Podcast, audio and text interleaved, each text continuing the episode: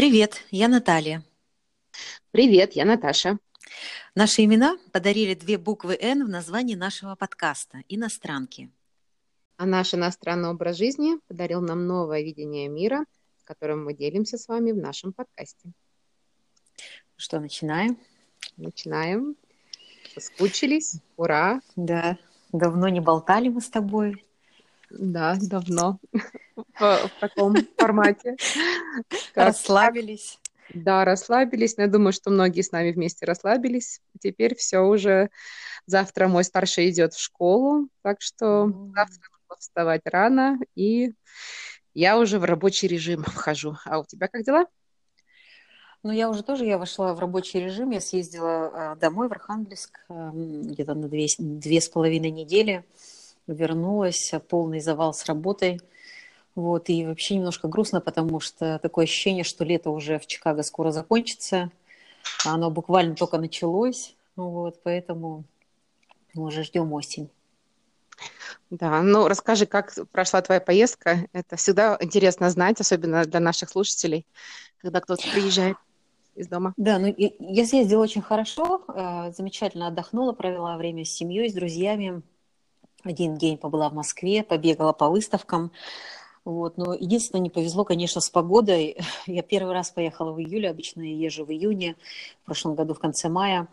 А, было очень холодно, то есть первая неделя была приятная такая погода, где-то 20-22 градуса, а второй, в течение второй недели температура снизилась, снизилась до 9 градусов по Цельсию.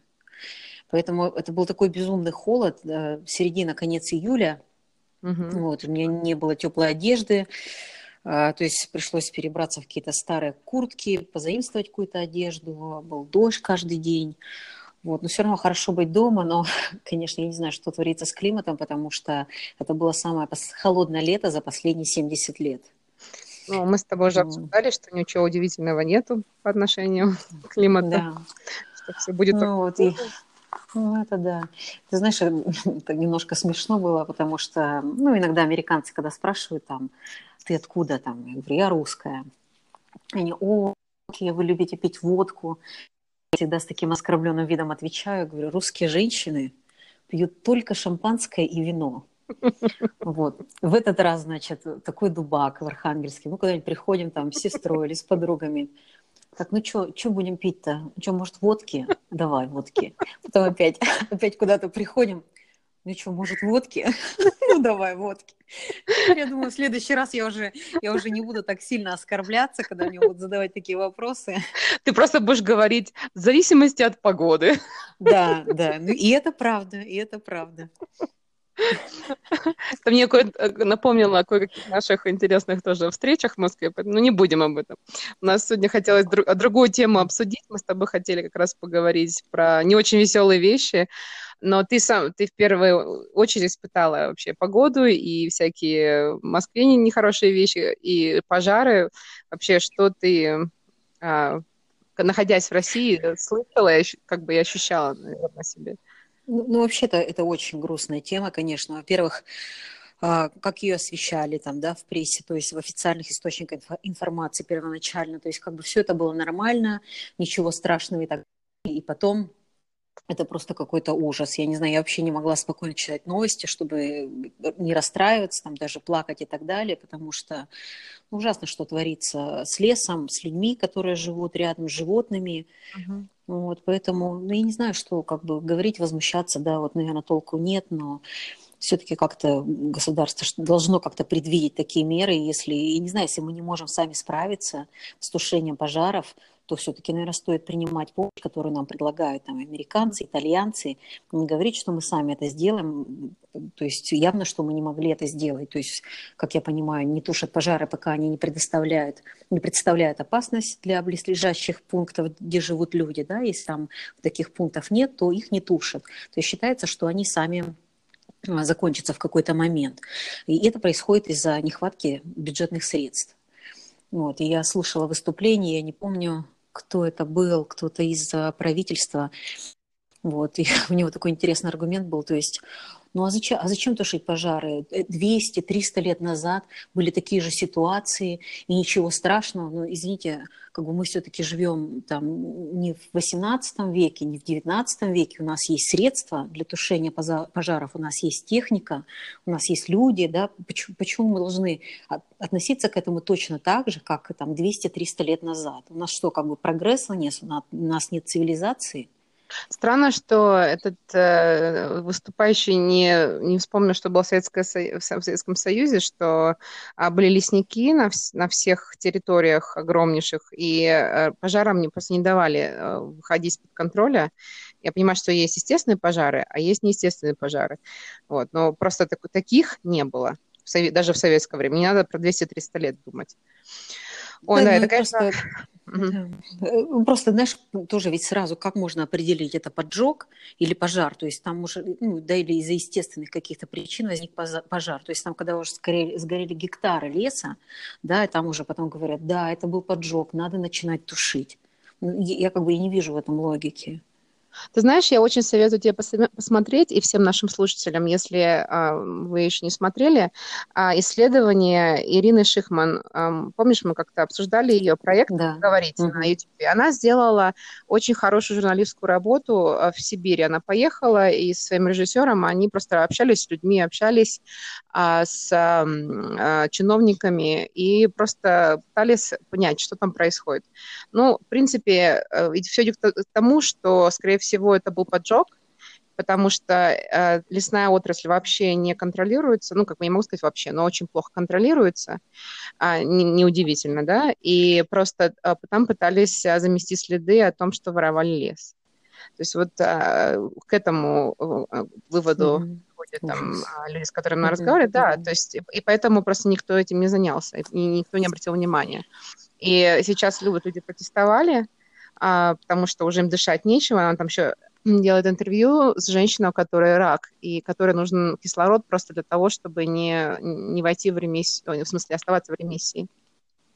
И просто она даже, ну, она боится, что у нее ничего не получится с этим. То есть, на самом деле, а, это грустно, но очень классно сделано. Прям мы сделаем, мы повесим ссылку, посмотрите, пожалуйста, а, потому что это все как все очень по-русски. Знаешь, меня больше всего возмущает то, что сгорела, вот как говорят, территория практически Франции. А, углекислых газов в атмосферу было выпущено столько, сколько там Швеция э, выпускает за год. То есть вот мне просто кажется, что сегодня мы не можем себе позволить терять природные ресурсы вот в таком масштабе, с такой скоростью. И я не знаю, никакого, конечно, нет международного органа, никаких там полномочий как-то влиять на страны, потому что у всех как бы рыло в пушку, но какие-то должны быть экологические, я не знаю, санкции на те страны, которые не могут управлять, на Амазон, там, не знаю, на, на Россию, где вот, где легкие планеты.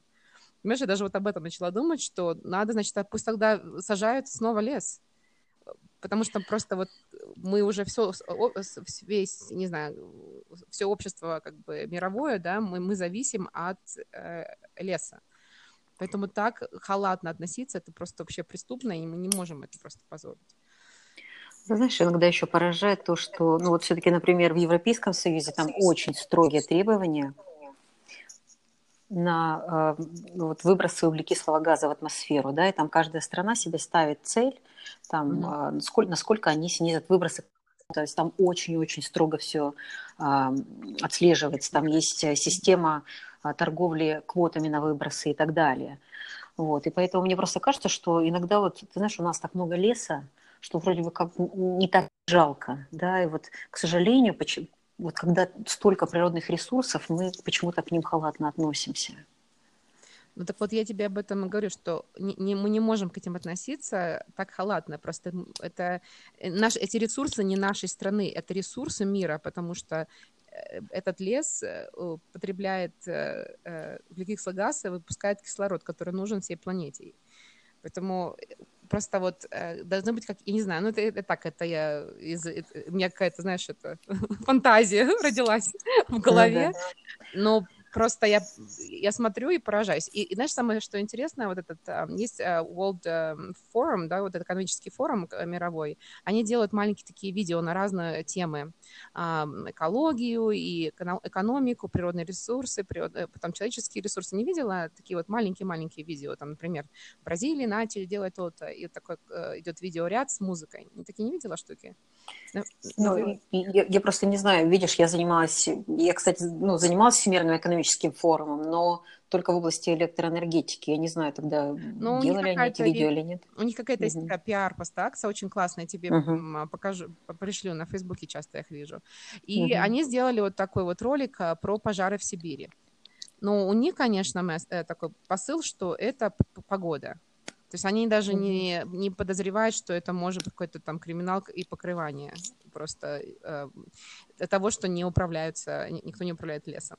Естественно, mm-hmm. во, в этом бизнесе э, э, фигурирует семья губернатора, губернатор ничего не делает, ну, как все, как по, очень все по-нашему, как всегда. Mm-hmm. Поэтому, знаешь, мне кажется, что они даже не понимают, что происходит у нас в России.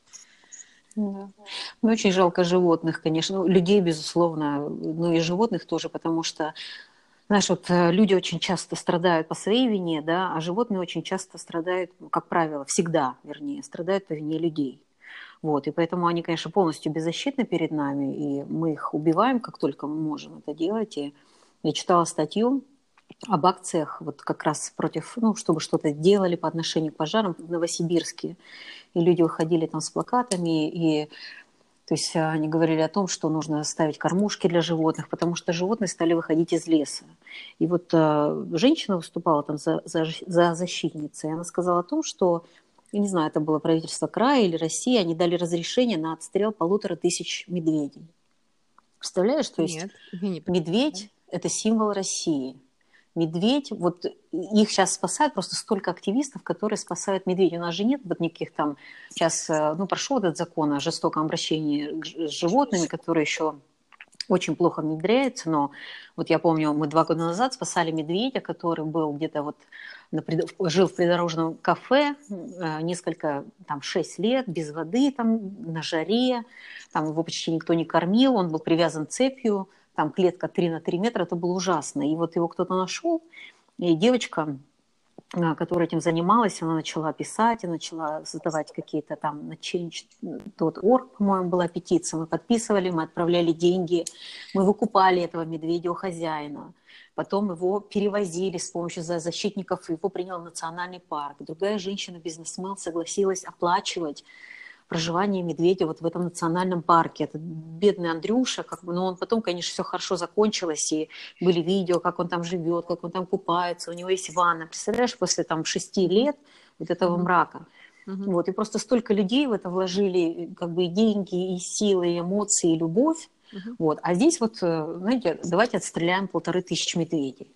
Меня, меня это просто поражает, и я написала об этом на Фейсбуке. Ты знаешь, у меня есть пара знакомых. Э, было трое, один самоликвидировался. Спасибо ему за это. Вот, но есть двое. И вот такое чувство, что вот они как вот цензура, понимаешь? Вот я там могу вешать какие-то фотографии, там что чем-то делиться. Они никогда не поставят там ни лайк, там ни, ни комментарий. Но как только я что-то напишу как бы с критикой, да, вот там правительство и так далее, вот тут же идет реакция. И меня просто поразило, и вот э, когда я написала вот эту как бы ссылку сделала на статью, знакомый парень сказал, что, ну, правильно, типа, свергнуть правительство любым путем с помощью мишек. И вообще это второстепенно. И меня, меня вот это поразило, потому что как может быть экология и защита окружающей среды второстепенно? Потому что если этого не будет, если не будет природы, да, если все умрет, то не будет жизни на Земле. Просто я не понимаю, как это может быть первостепенно. Извините, второстепенно. Слушай, ну вот смотри, еще вот прибавить к этой гремучей статистике а, отчет ООН в мае, который вышел, в, который, э, в котором было написано о том, что в течение следующих, следующего десятилетия или двух а, исчезнет с лица Земли миллион видов флоры и фауны. Миллион. И уже сейчас 60% флоры и фауны уже истреблено. Как бы народ нормально на это как-то, да, вот реагирует вот, вот Кажется, в медиа. Люди не задумываются почему-то. Меня, вот ты знаешь, меня иногда... Вообще вот я-то для себя сделала такой вывод, что есть три категории людей. Люди, которые, ну вот грубо говоря, гадят, да, загрязняют планету, ну просто вот целенаправленно даже, ну вот, ну я не знаю, гадят. Есть люди, которые за ними убирают, да, то есть что-то пытаются сделать, как-то помочь, помочь животным, помочь природе и так далее. Но большая часть людей – это люди, которым все равно.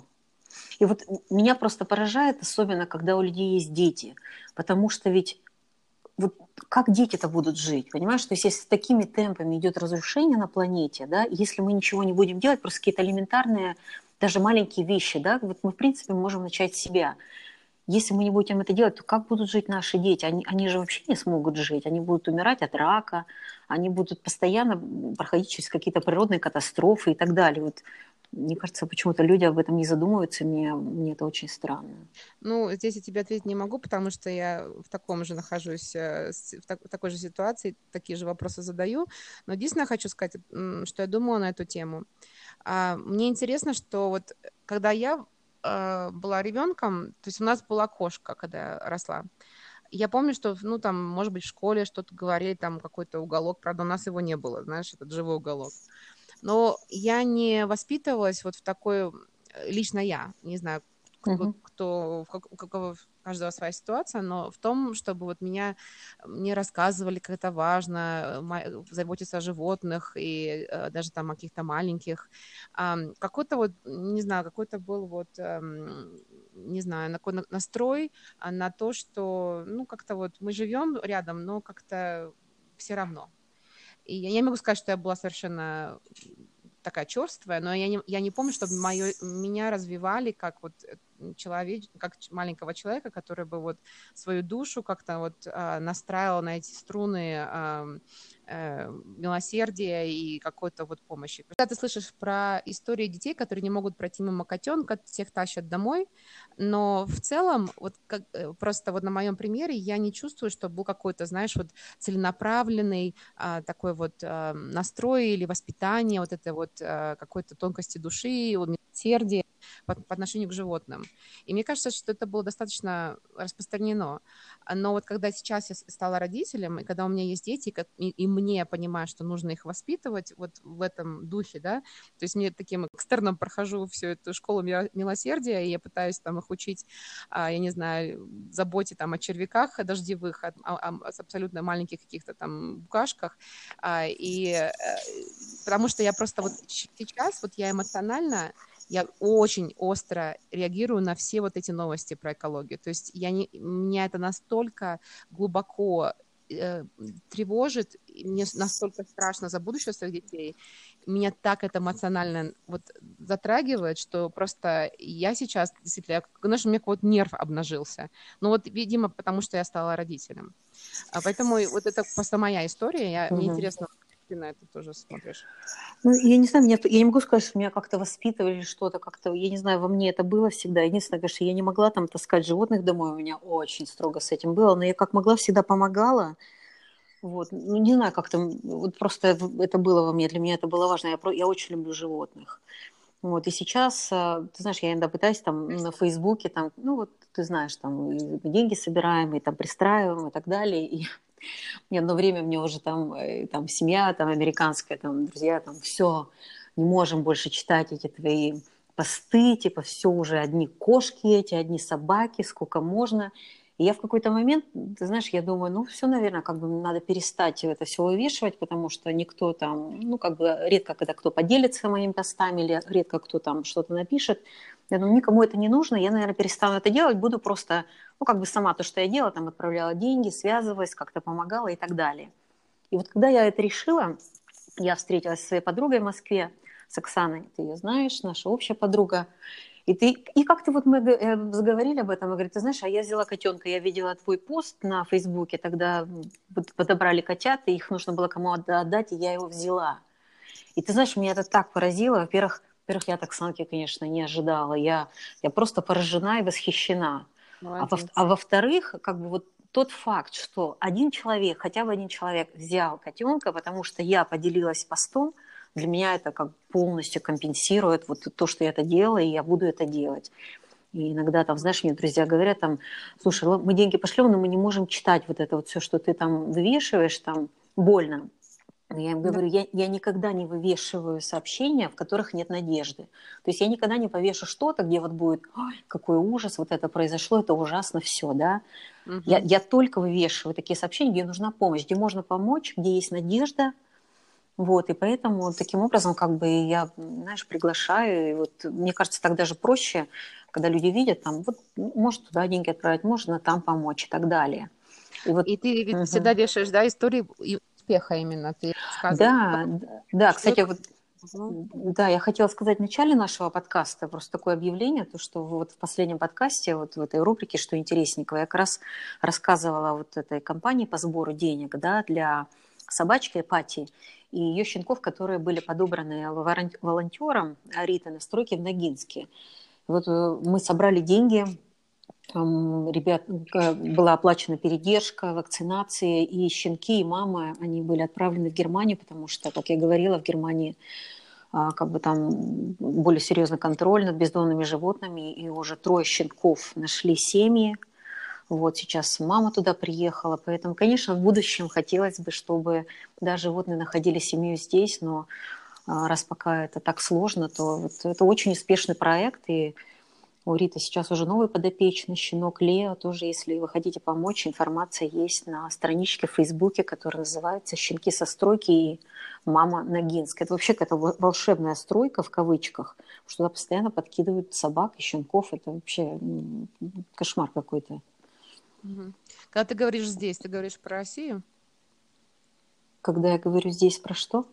Сказала, mm если хотелось бы, чтобы находили... Здесь, я про Россию, да, конечно, э, да, да. Хотелось, чтобы там, где находят бездомных собак, да, там же их... Э, конечно. Сказать, там же они находили свой дом. Ну, mm ну, что делать? Хотя бы такое решение, то это все равно замечательно.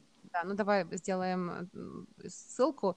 Я хочу сказать, что, знаешь, наверное, это очень классная история, что ты рассказала про Оксану, потому что мне кажется, что вот если ты горишь этим, и если у тебя болит сердце, и ты предлагаешь какие-то варианты решения проблемы, то, может быть, в какой-то степени это какая-то твоя социальная миссия. А, и я также чувствую себя по поводу вот моего, мой проект, который я начала, да, вот вдохновить, uh-huh. с целью вдохновить родителей, воспитывать детей с экосознанием и воспитывать а, любовь и защиту природы, а, в смысле, наверное, защиту природы через любовь к ней – и меня тоже это так волнует, и когда я вижу, что я кому-то помогла, кому-то рассказала, кто-то вместо того, чтобы, не знаю, сидеть дома, смотреть телевизор, пошел с детьми в какой-нибудь парк, мне начали это уже спрашивать, знаешь, потихонечку. Я думаю, что это такой медленный процесс, но как, до какой-то ты дойдешь, мне кажется, точки, и потом это может, масштаб может очень сильно вырасти.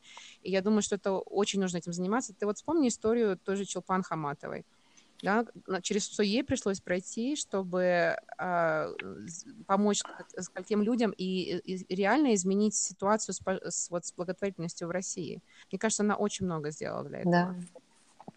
Ну, вообще а. сейчас, извините, перевела, кстати, столько инструментов, да, для того, чтобы ну вот помочь и так далее. Мне вот очень нравится то, что ты сделала на день рождения, да, вот расскажи об этом проекте немного, что ты сделала. А, слушайте, я в таком восторге, я правда вообще не ожидала. А, то есть, действительно, это было настолько просто, быстро и э, вообще эффективно. Я сделала фандрейзинг через Facebook на свой день рождения, который у меня был прошлую неделю, прошлой неделе. И, а, кстати, еще открыл этот фандрейзинг на еще одну неделю. Мне очень понравилась история а, парня, который в 16 лет поехал э, в Грецию плавать, заниматься дайвингом и увидел, насколько грязная вода. А, народ э, сейчас, видимо, такой вот поколение Z, оно неравнодушное, или он там миллениал, я не знаю. И он озаботился этой темой и решил, а, как, и решил этим заниматься. И вот уже сколько лет, 10, наверное, прошло, там была у них какая-то Kickstarter кампания, так понимаю, но они собирали средства для того, чтобы э, найти решение, для того, собирать мусор из океанов. То есть сейчас над чем они работают? Они уже эм, изобрели технологию, э, всего в мире существует несколько таких вот мест, где сам, самое большое скопление мусора, и они начали сейчас тесты а, с места, которое находится между Гавайями и Калифорнией. А, сейчас тест у них, у них были какие-то, конечно, проблемы, но это можно ожидать, да, технически, но сейчас вот у них прошел успешный тест, и они стараются быстрее вывести, у них такой, значит, танкер, который везет большую такую вот дугу, она плавает в океане а, полностью там с использованием возобновляемой энергии солнечной, они используют ритмы океана, дают э, рыбам обойти, но, в общем, такая-такая дуга, которая собирает пластик. И а, они утверждают, что за пять лет они могут очистить половину мусора из океана.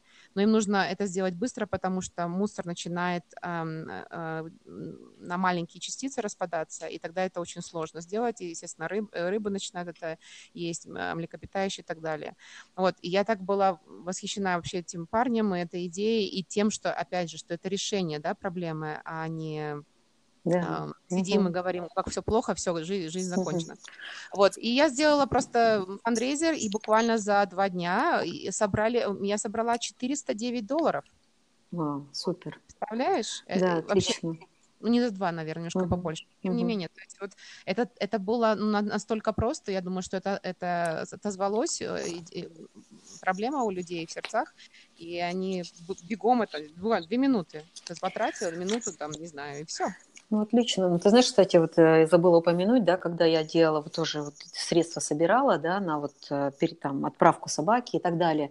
Я ездила до этого в Филадельфию, мне подруга предложила, она сказала, я знаю, как ты ну, помогаешь животным в России, давай сделаем фандрейзинг, давай я сделаю вечеринку, и я просто mm-hmm. попрошу, чтобы гости, когда они приходили, чтобы они, ну, как бы сделали вклад, да, вот э, как сказать, в помощь животным России. И мы тоже, мы, мы собрали там, по-моему, 320 долларов. У нас была небольшая вечеринка, но э, люди пришли, мы прекра... друзья, мы прекрасно провели время, и как бы это близкие люди, которые меня поддержали, да, которые угу. дали деньги. Это было так приятно, и мы полностью а. покрыли долг за транспортировку собак. Это было здорово, и такая прекрасная возможность и для общения, и в то же время, чтобы сделать что-то очень хорошее. Да, да, потрясающе. Я, я тоже была так счастлива. Я тебе лично очень благодарна за участие в а этом а проекте. Я, а я тебе в моем проекте. Вот, действительно, это стоит многого, действительно. Вот э, я думаю, что я думаю, к этому уже идет, это становится намного проще. Мне интересно посмотреть, э, какая статистика у Facebook вообще, сколько они собрали денег а, уже за всю историю вот этой фандрейзинговой кампании. Но тем не менее, то есть э, я, я думаю, что вообще вот эта идея о том, что сейчас а, минимализм очень популярен, да, что люди говорят, что хватит уже покупать вещей, хотят освобождать жизнь от мусора и просто от много чего, что у нас вот э, в домах да, накапливается. Вот такие знаки внимания, они стоят намного, цены намного больше, чем какие-то подарки. Хотя, ну, как бы, конечно, ну, приятные тоже подарки получают, но я думаю, что это прямо вот к этому, я думаю, что это будет более э, набирать популярность, более-более популярно. Угу.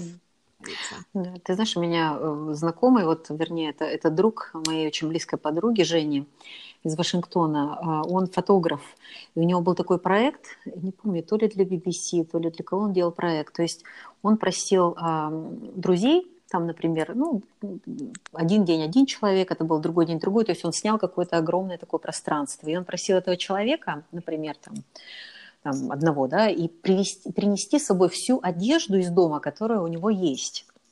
И затем он просил разложить одежду в порядке, ну, как сказать, э, ну, то есть вот э, как бы человек сам ложится на пол. Первый круг – это одежда, которую он носит очень часто. И там, как правило, две-три вещи.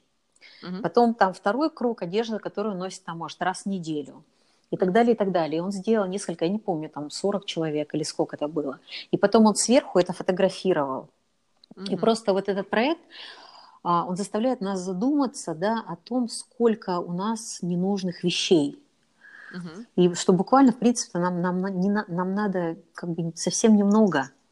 Конечно конечно. Wow, Капсульный просто... гардероб такая. Классная идея. Слушай, а ты знаешь, еще мне очень понравилось, вот э, мне очень нравится проект э, девушки Иры Стонберг, которая живет в Швеции и э, работает экскурсоводом, у меня тоже есть подкаст и YouTube-канал, и она недавно повесила э, новые слова в шведском языке. Э, и они все э, отражают вообще экологическое сознание общества. И mm-hmm. мне вообще мне так понравилось, то есть там один, одно, одно слово, это как раз, вот я не, не помню шведское название, но оно отражает э, не страх, а не, как бы чувство неудобства от того, что ты покупаешь э, много одежды, которую ты мало носишь. То есть вот такой вот fast fashion, uh-huh. да, то есть не хорошего качества, которое ты одел несколько раз и выкинул. Прям есть слово, которое это олицетворяет.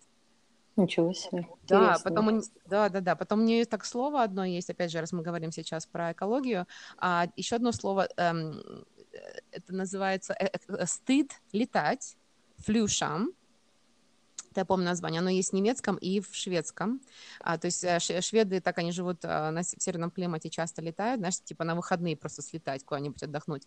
А какая-то девушка там у них э, слетала популярно, похвасталась на Инстаграме, и на нее такое повалилось. И вот появилось такое слово э, «стыд летать». А, у них есть слово «стыд иметь много детей». Да, что? А почему? Ну, потому что, типа, дармоедов не надо производить mm-hmm. много. Там один-два и хватит, сказала мать троих детей. Ну, как бы, я шучу, знаете, говорю. Я придумала а, отмазку на английском языке. А, э, population control fact. Э, э, с точки зрения контроля популяции. Нельзя выбирать иметь двойняшек, поэтому у меня ну, есть... это да, да, у тебя есть оправдание. Оправдание, да. Еще есть такой а, феномен, который называется эффект Греты. А Грета Турнберг – это 16-летняя а, школьница из Стокгольма, которая в августе прошлого года, 2018, стала выходить на одиночные пикеты по пятницам с требованием того, чтобы ее страна, Швеция, перестала, перестала выбрасывать вредные вещества в атмосферу и стала выполнять требования Парижского соглашения о климате. А, ну, собственно, делала это так спокойно, а, в одиночку, но а, в ноябре прошлого года, по-моему, она сделала очень замечательное выступление на TED Talk, ссылочку на которую я повешу, в котором она призывала менять сознание и, наконец, уже действительно действовать в решении климатического кризиса, и ее, конечно, комета взлетела в, практически даже в космос. То есть она стала очень популярна, школьники по всей Европе и по миру стали повторять ее а, пример а, и выходить тоже пикетировать свои правительства. Э, это движение называется Fridays for Future, пятница для будущего. А в январе этого года, 2019, ее стали уже приглашать на большие политические мероприятия. Она выступала на климатическом саммите ООН. Она, кстати, выступала на а, Всемирном форуме экономическом в Давосе. А в марте этого года ее уже а, выдвинули на премию мира Нобелевскую, по-моему, политики шведские. То есть и как раз вот в марте были самые масштабные акции школьников. То есть вообще такая молодчина девочка, а, я за ней следую, слежу на Инстаграме, у нее 2,5 миллиона подписчиков, поэтому тоже, пожалуйста, ее проверьте. И вот когда мы сейчас а, вот с тобой, с тобой разговариваем, она в данную минуту плывет на паруснике через океан Нью-Йорк на очередную встречу а, по климату, и потом, по-моему, она едет в Чили. И эффект Греты заключается в том, что она отказывается летать на самолетах. И, кстати, интересный факт в том, что ее мама а, является оперной певицей, которая, кстати, выступала на Евровидении в Москве, по-моему. И она э, э, сделала путешествия на э, железнодорожном транспорте и на других альтернативных транспортах очень популярны. И вот Ира рассказывает в своем видео, а, на, ссылочку, на которую я вам тоже пошлю, обязательно, где она еще там парочку интересных а, феноменов рассказывает. Она говорит о том, что индустрия э, железнодорожная в стране не была готова. И сейчас очень трудно купить билет на поезд, потому что все хотят ездить на поезде. Так что такая потрясающая девочка. А, и посмотрите обязательно это видео, потому что мне кажется, что это так здорово, что а, общество настолько сознательно, что а, такие появляются термины. И я, дум, я очень надеюсь, что остальные страны подтянутся, и мы наконец-то будем уже серьезно относиться к этой проблеме. Слушай, ну столько всего еще интересного можно обсудить, да, и, наверное, нам стоит посвятить еще другие подкасты этой теме, но Прежде чем мы закончим, буквально маленькая ремарка. Я недавно прослушала интервью с Павлом Басинским а, в подкасте. Это новый подкаст, я на него подписалась, называется «Писательский кофе». Очень рекомендую. Там а, автор подкаста берет интервью у современных писателей. Там наши любимые Гузель Яхины, Павла Басинского, Александры Марининой. Очень интересно. И автор спросила Басинского, каким образом изучение жизни Льва Толстого он же очень много пишет о Льве Толстом, повлияло на его жизнь. И Басинский сказал, вот вы знаете, Толстым всегда смеялись, потому что когда он шел, например, по лесной дороге, и там ползли муравьи, он их всегда обойдет, он никогда не наступит. И вот я раньше, говорит Басинский, например, э, если на меня сядет какая-то мошка, я ее сразу прихлопну. А сейчас я задумаюсь, ну зачем я буду убивать? Она мне вреда никакого не причиняет. И жить-то, может быть, осталось 8 часов. Э, зачем я буду ее убивать? Вот, и поэтому вот такое отношение, да, как бы минимального, нанесения минимального вреда природе, окружающей среде, это вот еще даже да, Лев Толстой об этом писал, и он так жил, и, конечно, может быть, нам стоит этому поучиться. Мне очень нравится, куда ты вывела. Очень хороший у нас месседж. Согласна. Я к этому тоже стремлюсь. И этому учусь своих детей минимальный вред. Ну что, будем переходить к нашей? Да, давай. Угу.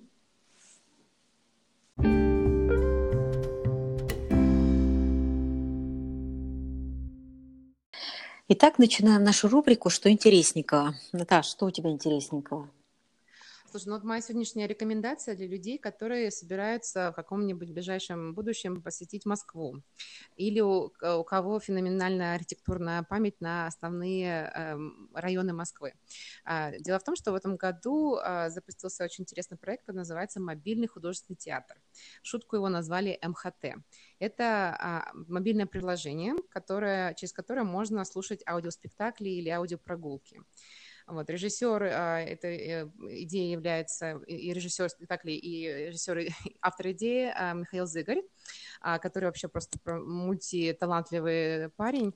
Он а, был редактором телеканала «Дождь», а, корреспондентом «Коммерсанта», и вот он написал книги а, «Вся кремлевская рать», «Империя должна умереть», выпустил проект 1917 год и 1968 «Digital», которые тоже вообще достойны этой рубрики. Вот. И что можно сделать? То есть вы загружаете это мобильное приложение, и вы можете слушать три спектакля. Вот один называется «Тысяча шагов» с Кириллом Серебренником. Это такой променад по маршрутам, по которым режиссер гулял каждый день в последние месяцы домашнего ареста. И это является таким вот edutainmentом от профессиональных краеведов и сценаристов а, по районам Остоженки и Причисенки, ну, с главной идеей о взаимоотношении художника и власти. А вот второй спектакль – это «Мастер и Маргарита», ради которого придется отправиться на Патриаршие пруды а, и послушать э, спектакль с, а, в, ролях, э, где играли а, Ингеборга Докунайте и многие другие люди знаменитые, включая Леонида Парфенова. Потом вот недавно они сделали спектакль «Свинарка и пастух», для, э, который происходит, э, действие где, которого происходит на ВДНХ с Чулпан Хаматовой и Одином Байроном. И вот, по-моему, вот э, скоро выходит фести... спектакль, который называется «Рок Тверская. История зарождения рассвета и смерти русского рока с Михаилом Козыревым». Я считаю, что это просто гениальная идея такой демократизации театра. Это стоит один спектакль стоит 379 рублей, то есть где-то так 5 а, долларов с копейками. И мне кажется, что это просто вот а, очень интересная, неординарная идея, которую стоит попробовать. А у тебя? Спасибо, что? отличная рекомендация. Угу. Я тоже хотела порекомендовать выставку, которую я видела в Москве э, в центре фотограф... фотографии братьев Люмьер. А, выставка называется «Власть и правда» Александра Устинова. Эта выставка посвящена 110-летию а, со дня рождения Александра Устинова, который а, был, ну, так сказать, можно сказать, официальным фотографом Кремля. Да, и он снимал фоторепортажи в течение 50 лет для газеты «Правда», там, с 30-е, 70-е годы. И сохранился его архив благодаря его дочери. И вот на выставке представлены фотографии из этого архива. То есть это фотографии, которые в свое время не попали там, в газеты, в средства массовой информации и так далее. То есть там есть совершенно уникальные снимки, очень интересная выставка, но я хотела даже порекомендовать не только выставку, но и документальный фильм, который показывает в рамках этой выставки. Он называется Хрущев уделывает Америку. Вот. Александр Устинов сопровождал Хрущева в качестве ну, вот, фоторепортера в его поездке в Америку в 1959 году. Такой интересный документальный фильм. Я просто не могла оторваться. Мы сидели в музее, его смотрели. Он, кстати, доступен на YouTube. Я обязательно накажу ссылку. Очень рекомендую посмотреть. Там и, смех, и, и слезы, и все вместе, потому что а когда Хрущев поехал в Америку, американцы решили просто убить его на повал, да, вот этой Америкой необыкновенной. Это была их цель. А целью Хрущева было ничему не удивляться, вот, и доказать, что социализм, там, коммунизм лучше э, капитализма. Вот, и как все это показано, как все это рассказано, там очень много документальной хроники, там э, конференция Хрущева в Голливуде, там и Вен Ли, и Мерлин Монро. Очень интересно, очень рекомендую вам посмотреть. Супер интересно, да. Спасибо за рекомендацию. Ну что, а, будем приглашать всех на наш инстаграмчик, где мы пытались, делали робкие первые шаги, что-то по этим летом а, выкладывать, да, какие-то фотографии. Будем более, наверное, там активными, да, так что приходите к нам на Инстаграм, да? на Фейсбук. Угу. Да, пишите, слушайте нас. Спасибо, да. до свидания. До Всего хорошего. Встреч. В следующий раз будем повеселее о чем-нибудь. Да. Хорошего, хорошего окончания лета. Пока.